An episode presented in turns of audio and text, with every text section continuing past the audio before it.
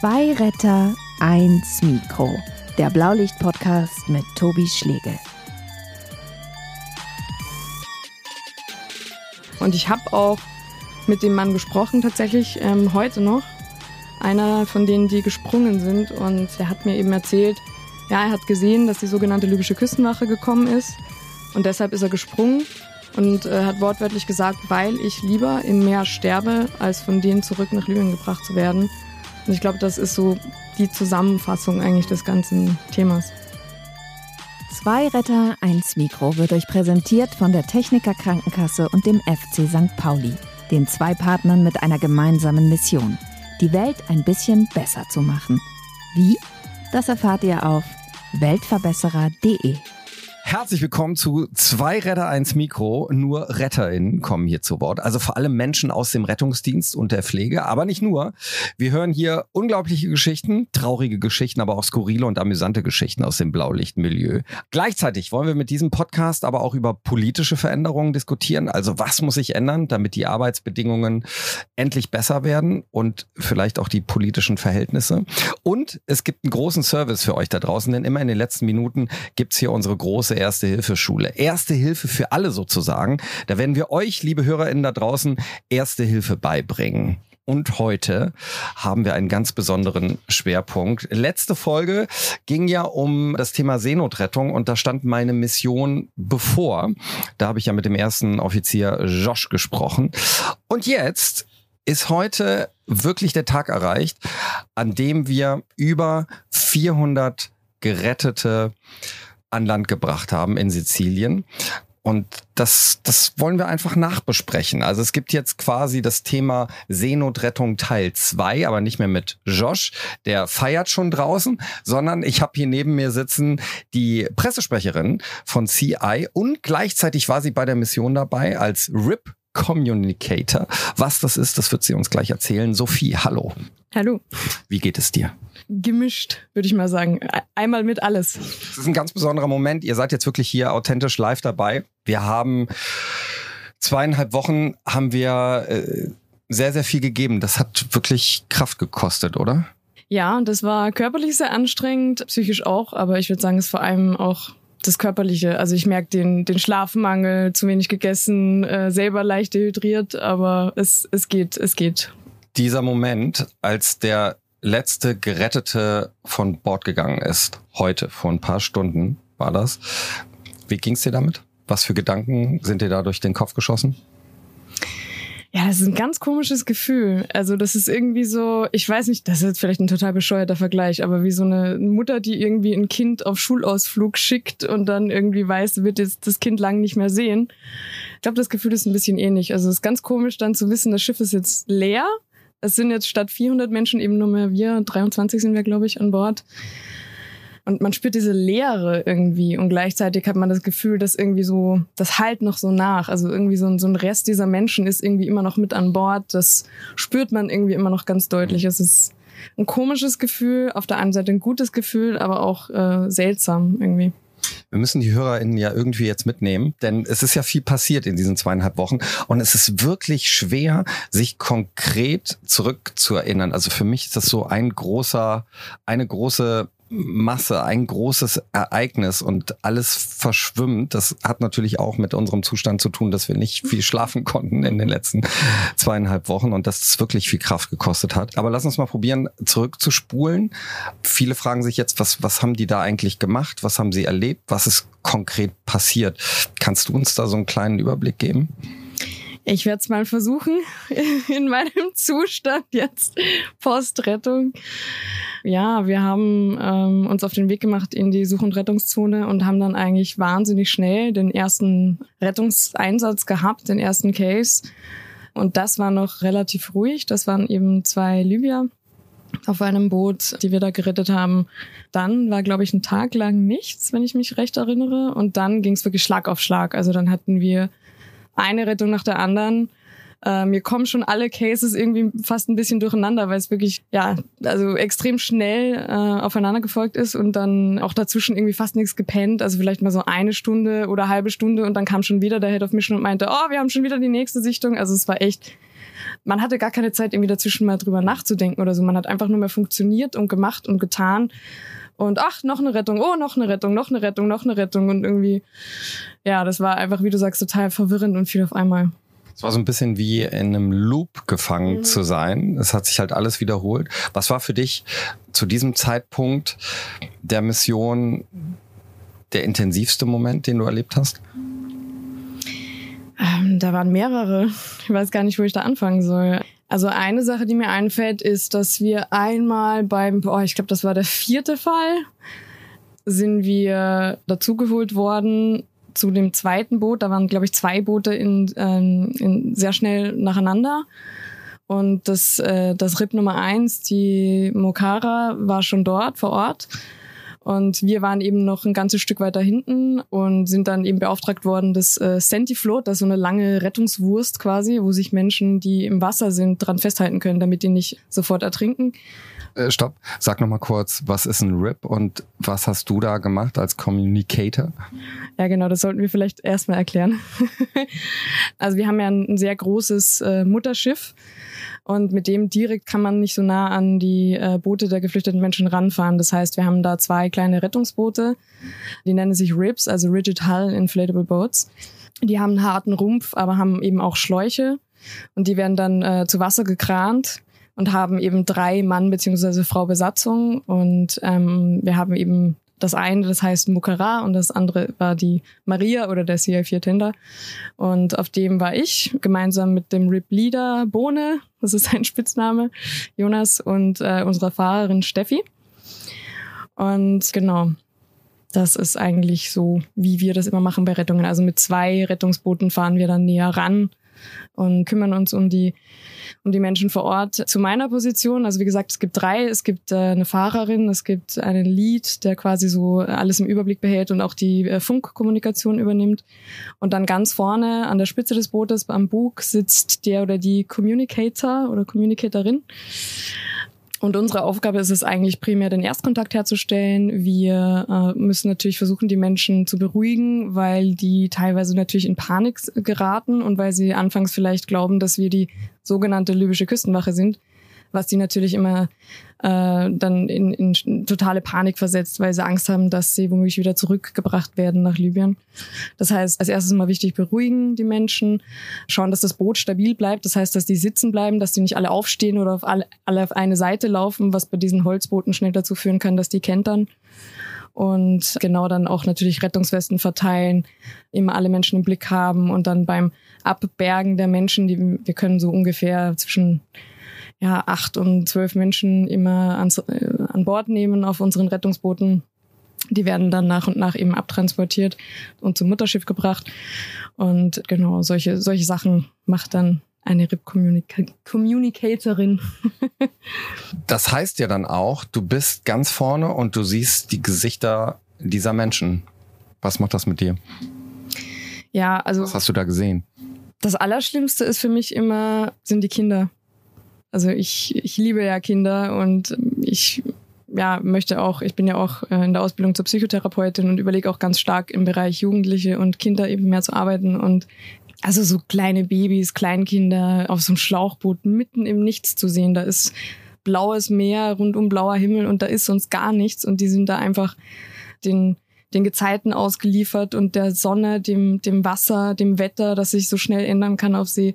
Also es ist echt schrecklich. Und ich finde auch immer, wenn man mal das mit eigenen Augen gesehen hat, dann stellt sich auch diese Frage nicht mehr, was macht man mit diesen Menschen, sondern das ist, ich denke da keine Sekunde drüber nach, sondern das ist so instinktiv, okay, man sieht diese Menschen und man, man hat sofort den Instinkt, okay, man muss die da runterholen, weil das ist nicht sicher. Das ist kein Ort für, für Kinder und auch nicht für Erwachsene.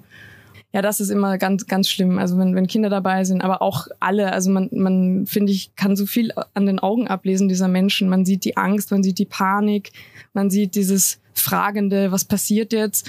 Auf der anderen Seite dann aber auch, wenn die Menschen verstehen, dass wir ihnen helfen möchten, dann kommt sofort diese unglaubliche Dankbarkeit und man sieht so diese Erleichterung, so, oh Gott, endlich gibt es eine Chance, dass wir das jetzt vielleicht doch überleben. Wir hatten ja auch ein paar kritische Momente an Bord da sind Menschen vor unseren Augen, also als sie auf das Mutterschiff gekommen sind, auf die CI4 umgefallen. Da mussten wir als medizinisches Team echt aktiv sein. Es gab ein kleines Kind, das wir lange behandeln mussten, das erstmal überhaupt nicht ansprechbar war. Das war ein kritischer Moment. Und ganz besonders, eine Situation habe ich noch vor Augen, da wurde mir ein nasses, kaltes, dreijähriges Kind in die Arme gedrückt, weil ich auch relativ weit vorne stand und die Leute mit hochgeholt habe an Deck. Und das war echt ein Moment, da stand die Zeit still und der hat mich so ein bisschen arg übermannt und, und fassungslos gemacht, dass es das in Europa gibt, dass das gerade wirklich passiert.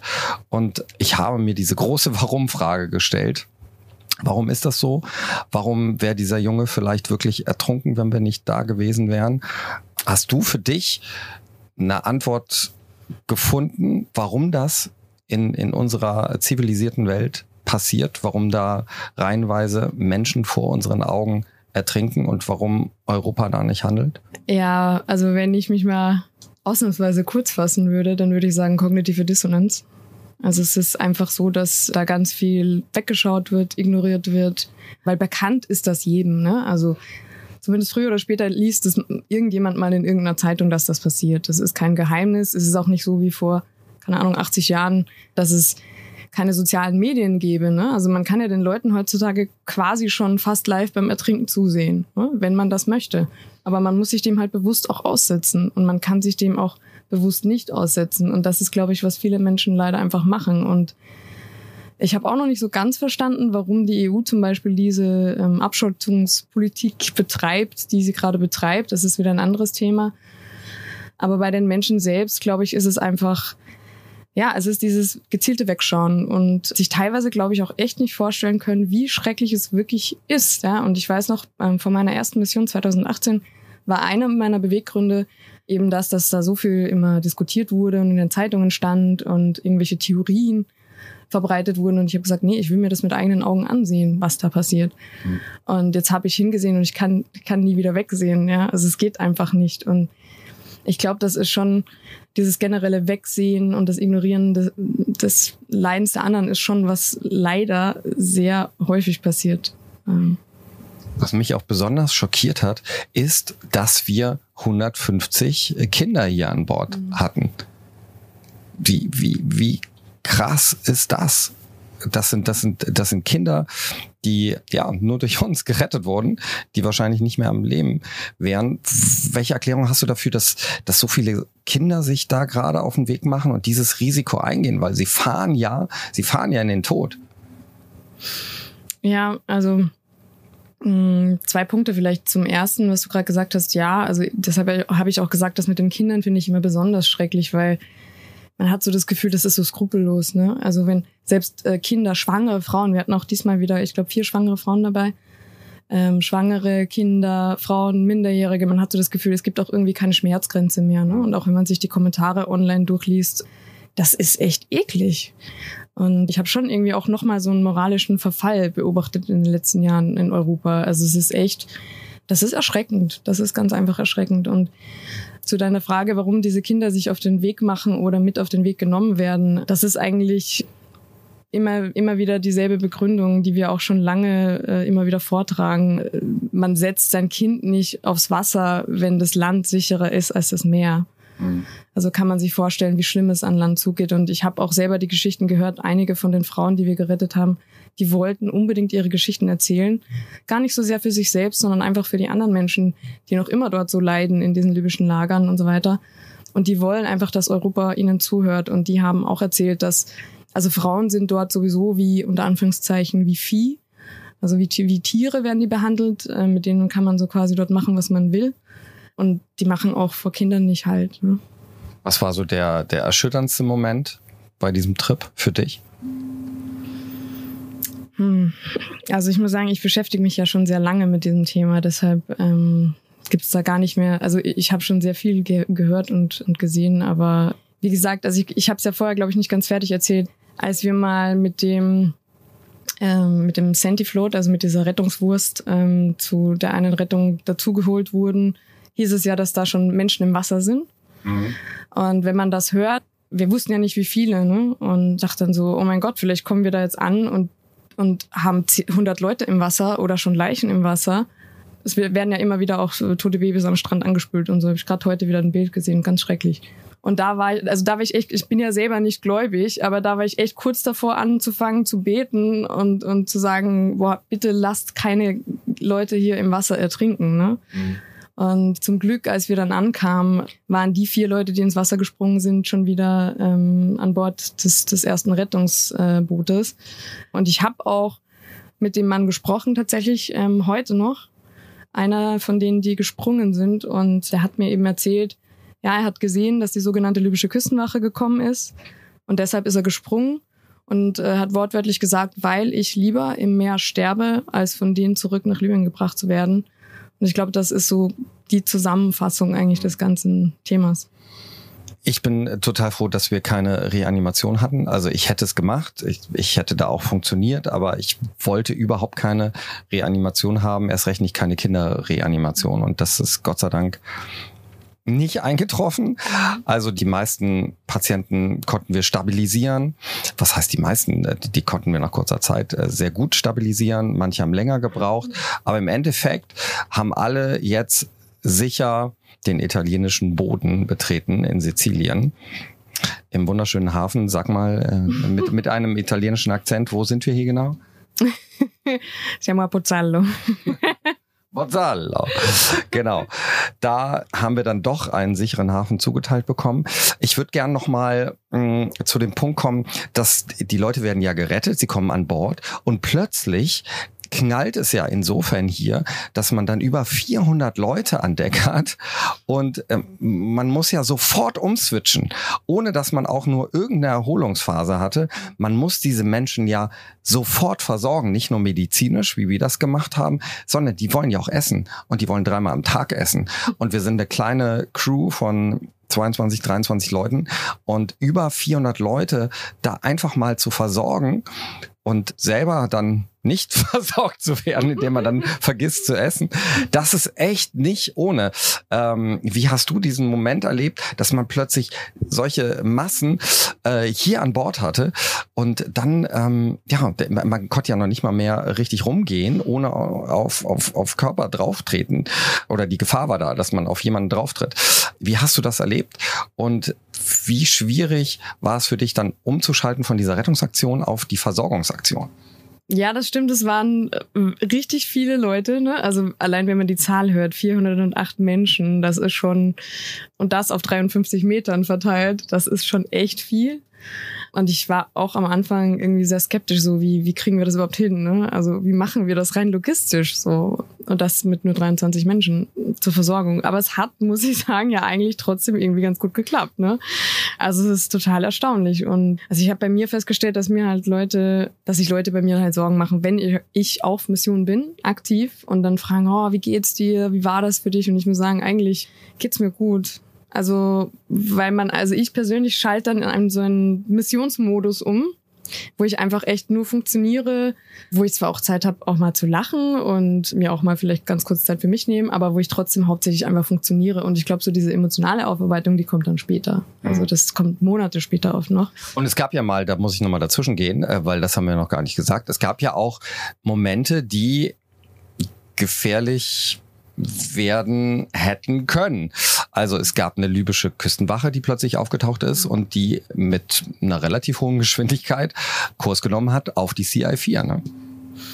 Ja, das ist immer sehr unangenehm, vor allem weil, äh, deshalb sage ich immer die sogenannte libysche Küstenwache, weil das ja mit ja, Behörden, wie wir sie kennen, nicht so wahnsinnig viel zu tun hat. Also das ist, äh, das sind halt teilweise ja, das sind mehr Milizen als jetzt eine echte Küstenwache. Ja. Also die haben auch teilweise gar keine offiziellen Uniformen an oder Bezeichnungen dran und halten sich nicht an irgendwelche Regeln. Die haben uns ja auch zum Beispiel befohlen, wir sollen jetzt nach Norden fahren, ja, was in internationalen Gewässern ist das völlig absurd. Da kann jedes Schiff seinen Kurs frei bestimmen und da haben die uns nicht zu sagen, wo wir hinzufahren haben. Das heißt, klar, und, und sie sind bewaffnet natürlich, ne? Also so wie das in Libyen üblich ist, da hat ja irgendwie jeder eine Kalaschnikow eingesteckt. Das ist ja, das ist ja dort gang und gäbe. Und das klingt jetzt vielleicht ein bisschen bizarr, aber ähm, die werden halt trotzdem auch direkt von der EU bezahlt und unterstützt. Ne? Und da gibt's auf Englisch dieses Sprichwort, don't bite the hand that feeds you. Ne? Also ähm, ich glaube, der Grund, warum die teilweise dann doch nicht so aggressiv uns gegenüber auftreten, wie sie es vielleicht gerne möchten, wie sie es auch schon gemacht haben in der Vergangenheit, sie haben ja schon Schüsse abgegeben, so ist ja nicht, ist eben der, dass sie direkt von europäischen Staaten unterstützt werden. Was halt auch wieder so ein bisschen eklig ist, weil man natürlich da als weiße Europäerin viel mehr Schutz genießt, einfach durch den eigenen Pass, als jetzt mhm. eine Frau aus Afrika. Ja, also äh, klar, es ist natürlich immer so ein, so ein kritischer Moment und vor allem, äh, was mir immer ganz viel Sorgen bereitet, ist, wie sie sich in die Rettungen einmischen, weil sie haben halt echt schon, und das passiert immer wieder, das ist ja bei uns auch passiert, äh, die fahren dann ran und die Leute fangen an, ins Wasser zu springen. Mhm. Wobei man dazu sagen muss, dass äh, ganz viele von diesen Menschen nicht schwimmen können. Und man kann vielleicht ein, zwei, drei, vier rausziehen, so wie es wir auch gemacht haben. Aber wenn da 100 Leute springen, dann hast du da Leute, die ertrinken. Mhm. Also geht gar nicht anders. Ja, es ist Gott sei Dank nicht komplett eskaliert. Es war eine gefährliche Situation da. Jetzt mit den Menschen an Bord, um da wieder hinzukommen. Die haben sich ja, also wir im medizinischen Team haben die äh, sehr, sehr ähm, stark und häufig kennengelernt. Sie haben das sehr genutzt. Wir haben äh, so ein Schild ans Hospital gehängt, so es gibt äh, Sprechstunde zwischen drei und vier Uhr, was totaler Quatsch war, weil die sind rund um die Uhr gekommen, was ja auch okay ist. Also wir, äh, wir hatten eigentlich 24 Stunden Betrieb und waren für die Leute da und ich fand es ganz toll, dass sie sich uns anvertraut haben. Also all das, was sie auf dem Herzen hatten, all ihre Sorgen, all ihre Krankheiten haben sie uns präsentiert und ähm, wir haben ihnen geholfen, wie es wie es irgendwie nur ging. Viele schwangere Frauen waren noch da, die wirklich versorgt werden mussten. Äh, ich habe ich habe Womex-Pillen, also Pillen gegen Übelkeit äh, verteilt wie wie ich komme ja aus Köln, wie Karnevalskamelle so. Aber sie haben geholfen, gut so. Wie war das bei dir? Hast du die Zeit gehabt überhaupt oder die Chance, Menschen da genauer kennenzulernen, außer dass du natürlich als, als Pressesprecherin hast ein paar Interviews geführt, aber wie hast du am normalen Leben mit den Geretteten teilgenommen? Ja, auf ganz unterschiedliche Art. Ähm, einerseits natürlich als sozusagen als Privatperson. Auf der anderen Seite natürlich auch immer so ein bisschen der therapeutische Aspekt, weil man das manchmal auch echt unterschätzt, wie wichtig das sogar in Akutsituationen ist, dass die Menschen einfach gerne ähm, jemanden haben, der ihnen zuhört. Und da geht's auch gar nicht um recht viel mehr, weil ähm, denen sind so schlimme Sachen zugestoßen, da gibt's nichts, was ich sagen könnte, was das irgendwie ja auch nur kurzzeitig besser machen könnte oder so, ne? Sondern da geht's einfach nur darum, dass man zuhört, dass man da ist. Auch eine Umarmung, ist ganz wertvoll manchmal. Bei den kleinen Kids sowieso. Also die muss man ganz viel knuddeln, die brauchen das, die holen sich das auch. Also die Kinder sind ja da irrsinnig resilient.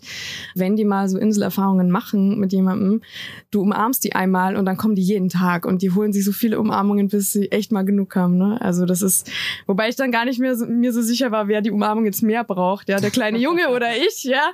ja. Also ich habe das genauso genossen weil man das ja selber natürlich auch braucht. Also es war, das ist gar nicht so ein, so ein reines Geben von mir, sondern das ist so ein, so ein, das ist ein Geben und ein Nehmen von beiden Seiten. Also ich habe so viel zum Beispiel auch von geflüchteten Leuten gelernt, weil die teilweise so eine andere Perspektive aufs Leben haben, dass das kriegt man nicht mit in seiner eigenen Bubble. Ja? Und das sind so neue Ansichten, für die bin ich unendlich dankbar und das werde ich mir ewig merken. Aber es ist teilweise tatsächlich auch in diesem ganzen Stress und Kuddelmuddel und es geht runter und drüber und es ist wahnsinnig anstrengend und trotzdem hat man Zeit dafür, auch mal rumzuspaßen und irgendwie sich gegenseitig, ja, so ein bisschen fast schon zu verarschen oder irgendwie mal einen Scherz zu machen, so richtig, ne? Also, und das mit Sprachbarrieren und mit allem, aber das geht trotzdem. Und ich finde immer, ich weiß gar nicht so sehr warum, aber in, in, auf diesen Rettungsmissionen ist man so auf die Basics irgendwie reduziert, dass man da so wahnsinnig nah am Menschsein dran ist. So, was heißt es, Mensch zu sein?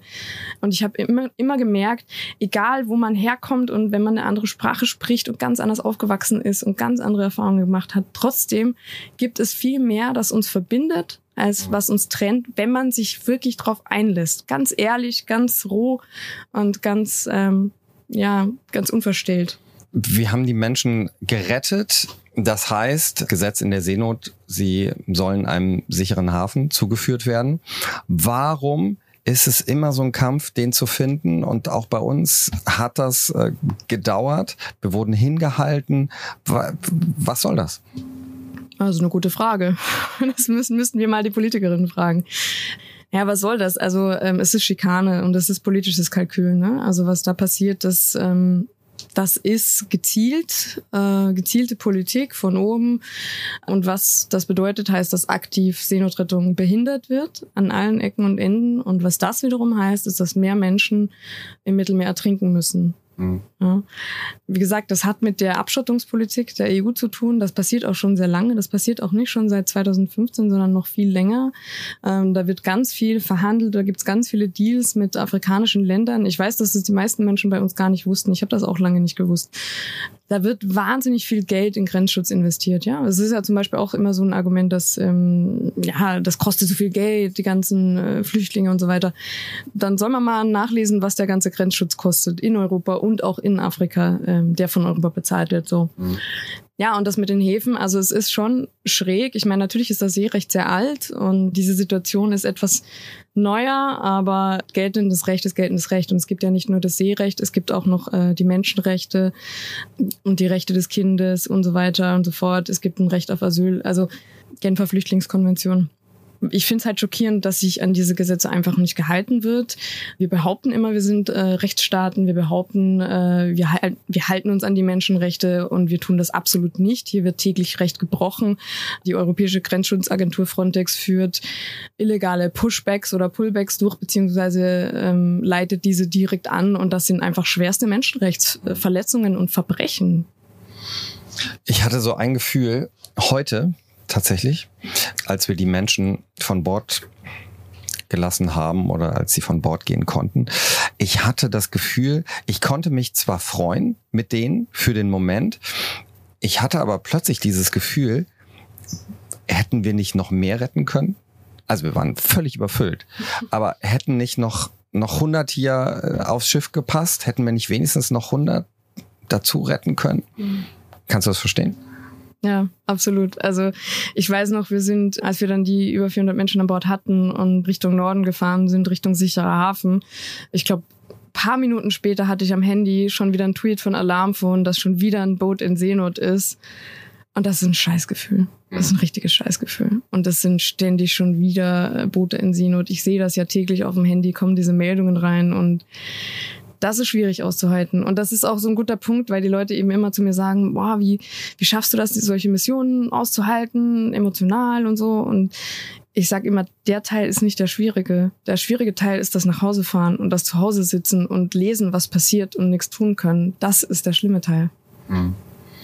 Jetzt ist ja heute eigentlich ein Tag der Freude. Man könnte mal sagen, hey, wir haben wir haben es irgendwie geschafft. Ja, das, das Bier hast du getrunken. Ich habe noch keins getrunken. Dafür bin ich schlaftrunken. Also ich, ich glaube, man kann sich nicht so ganz freuen, weil man nämlich weiß, also die, die Geretteten haben sich ja auch total gefreut. Die haben ähm, äh, hier gestern, vorgestern noch ordentlich Party gemacht an Deck, als sie gehört haben, es gibt endlich einen sicheren Hafen. Aber man, man kann ihnen ja auch diesen kurzen Moment der Freude gönnen und uns auch, aber wir wissen, das, was denen da noch bevorsteht, das ist teilweise noch viel, viel heftiger als das, was sie bisher erlebt haben. Ne? Dass das nur der erste Schritt ist. Also wir haben ihnen geholfen, ja, wir haben sozusagen in einer akuten Notsituation gehandelt, aber die haben echt noch einiges vor sich. Ne? Ja, so ist es. Also das ist irgendwie wie so akute Schmerztherapie, ne? aber das ist, äh, das ist keine Heilung, ne? also das, des Grundproblems. So geht's mir auch immer. Ne? Also es ist so ein lachendes und ein weinendes Auge irgendwie. Das ist so das Grundgefühl, weil man natürlich erstens bei ganz vielen weiß, dass die vermutlich wieder abgeschoben werden und das aber selbst bis sie wieder abgeschoben werden, wird es wahrscheinlich sehr lange dauern und dann sind die so lange in Ungewissheit und Währenddessen gibt's wieder so viele andere, die sich auf den Weg machen. Oder es gibt auch bei uns ganz viele ähm, Menschen, die gesagt haben, ich habe noch immer Familie da. Also ein junger Mann hat mir heute erzählt, seine Schwester, die ist noch immer in einem libyschen Lager und die hat seit zwei Tagen nichts gegessen und der geht sehr schlecht. Und das ist natürlich das ist so eine Sache, das nagt schon an einem. Und ähm, was ich natürlich auch immer so im Hinterkopf habe, ist also diese Traumata, die die Menschen da ähm, mit sich bringen, das ist ja nicht irgendwie in, in einem Monat wieder gut und alles vorbei, ne? sondern das sind Wunden, äh, die tragen die Menschen ja quasi ihr Leben lang mit sich. Ne? Und wenn sie dann in Europa ankommen und dann dort auch wieder teilweise mit Rassismus konfrontiert sind oder Behördenwillkür, ja, es ist, äh, es fühlt sich auf der einen Seite nach so viel an und jeder Mensch ist so wichtig und so, so einzigartig und auf, gleichzeitig ist es auch irgendwie so ein Tropfen auf dem heißen Steingefühl. Ne? Hm. Aber es ist ja, deshalb macht man das ja auch. Also man, man rettet, wen man kann und es ist gleichzeitig auch ein, ein Zeichen einfach für Menschlichkeit. Genau, also so sehe ich das auch. Was wir hier machen, ist, wir setzen uns einfach aktiv nicht nur für Menschenrechte, sondern auch tatsächlich für das nackte Menschenleben einfach ein. Also wir, wir halten quasi immer so ein Schild in das Gesicht Europas und sagen, hier ertrinken Menschen und das ist nicht okay. Mhm. Und so krass das auch ist, dass wir das überhaupt machen müssen, weil das eigentlich ja selbstverständlich sein sollte, dass, dass man das nicht zulassen darf. So wichtig ist es, dass wir das trotzdem weiterhin tun. Wie wird dieser Abend noch verlaufen, Sophie? Wie viel kannst du dich freuen? Was macht das lachende, das weinende Auge? Sag du es mir, was wir jetzt noch machen. Also wir sind ja jetzt eingesperrt hier in Quarantäne. Oh ja, da, darüber können wir auch noch mal reden. Ich habe ja mit dem medizinischen Team immer wieder Covid-Tests durchgeführt. Tatsächlich alle Geretteten sowie auch die Crew ist absolut negativ. Jetzt heißt es ja aber, wir können noch nicht nach Hause, sondern wir müssen jetzt zwei Wochen Quarantäne machen, was natürlich auch total oldschool ist. Also das ist so 2020 und nicht mehr 21. Wer macht noch zwei Wochen Quarantäne? Äh, unabhängig davon, das ist doch auch Schikane, oder? Ja. Ja, ja ist es also. Es ist ja quasi Freiheitsberaubung. Jetzt mal so zwei Wochen für die Crew. Ja, oder zumindest vier Tage überflüssig auf jeden Fall. Also ist ja so, dass auch in Italien generell, selbst wenn man jetzt mit, mit einem Flugzeug aus Brasilien kommt, muss niemand mehr 14 Tage in Quarantäne, wenn dann 10 Tage, beziehungsweise vielleicht fünf Tage und dann freitesten oder so. Und das passiert ja auch nur NGO-Schiffen. Also mhm. in der Handelsschifffahrt ist das nicht so und auch für sonstige Reisende ist das nicht so. Und das ist einfach wieder eine Methode, um uns wieder ein bisschen länger irgendwo aufzuhalten, sodass wir wieder nicht retten können. Und das ist also wirklich absurd. Das wäre so, als würde man einen Rettungswagen auf dem Weg zum Einsatz irgendwie, äh, würde eine Pol Polizeikontrolle den wegen Reifendruck mal aufhalten oder so, ne? Also so ungefähr. Also es ist absolut absurd. Sophie, ich würde gerne nochmal zu diesem Punkt zurück. Nein, nein, nein, noch, noch freuen wir uns nicht und feiern. Noch will ich einmal zu diesem äh, Punkt, der mich so übermannt hat, zurückkommen. Und zwar, als ich dieses, dieses kleine Kind plötzlich im Arm hatte, äh, völlig unterkühlt. Das haben wir dann auch ins Hospital gebracht da habe ich mir nochmal gedacht, okay, das ist ein Krankheitsbild. Also ich jetzt als Paramedic als Notfallsanitäter. Über das würde ich gerne auch äh, hier in diesem kleinen Podcast mal reden. Und zwar über das Thema Unterkühlung, Hypothermie. Und das machen wir jetzt einfach mal, meine Damen und Herren. Hier ist die erste Hilfe für alle. Erste Hilfe für alle wird Ihnen präsentiert von der Björn Steiger Stiftung. Yep. Also, Sophie, gerade Menschen, die lange Zeit im Wasser waren, aber natürlich auch Menschen, die irgendwie im Winter unterwegs sind, die Berge erklimmen, haben das große ähm, oder haben die große Gefahr, dass sie ähm, einer Unterkühlung ausgesetzt ist. Und für euch da draußen jetzt mal kurz ein paar Laientipps, was man machen kann, wenn jemand unterkühlt ist. Sophie gibt den ersten ab. Genau, also ich würde euch äh, zuerst mal eher sagen, was man nicht machen soll. Also es ist so, dass, ähm, du hast gerade erwähnt, es ist eben nicht nur so, dass man im Winter äh, Hypothermie haben kann, also Unterkühlung, sondern eben auch zum Beispiel im Mittelmeer, obwohl das Meer ähm, gar nicht so kalt gerade ist. Und was ganz wichtig ist, ist, dass man eben äh, die Person, die man da äh, findet oder birgt, möglichst wenig bewegt, was natürlich teilweise äh, sehr schwierig ist, aber da sollte man unbedingt drauf achten. Denn bei einer Unterkühlung ist es so, dass sich das ganze kalte Blut in den Extremitäten, also Arme und Beine, sammelt. Und wenn man die Person dann zu viel bewegt, dann kann es passieren, dass eben dieses kalte Blut wieder zurück zur Körpermitte und zum Herz strömt. Und das kann dann natürlich zu schweren Herzproblemen führen und es kann dann sehr schlecht ausgehen. Genau, und ein Tipp, wie man sich am besten aufwärmt, ist dann folgender. Also unabhängig davon sollte das Ganze natürlich langsam geschehen. Und bitte, wenn ihr so eine unterkühlte Person aufwärmen wollt, mit Wärmflaschen oder mit, mit Decken oder mit warmen Handtüchern geht das natürlich alles. Aber bitte die äh, am Rumpf platzieren, also nicht an den Extremitäten, nicht an den Armen oder an den Beinen, denn da haben wir genau so ein Problem Problem, dann weiten sich die Gefäße und das ganze kalte Blut rutscht in die Körpermitte und auch Richtung Herz und das kann bis zu einer ähm, bis zum Herz-Kreislauf-Stillstand führen und bis zu einer Reanimation und das wollen wir auf gar keinen Fall. Und bitte immer den den guten alten Satz äh, von ich wie heißt unser Bergsteiger nochmal, der alle Berge erklommen hat? Messner, ne? Messner. Ja, ja, Messner. Ich glaube, der hat das auch mal gesagt. Nobody's dead until he's warm and dead.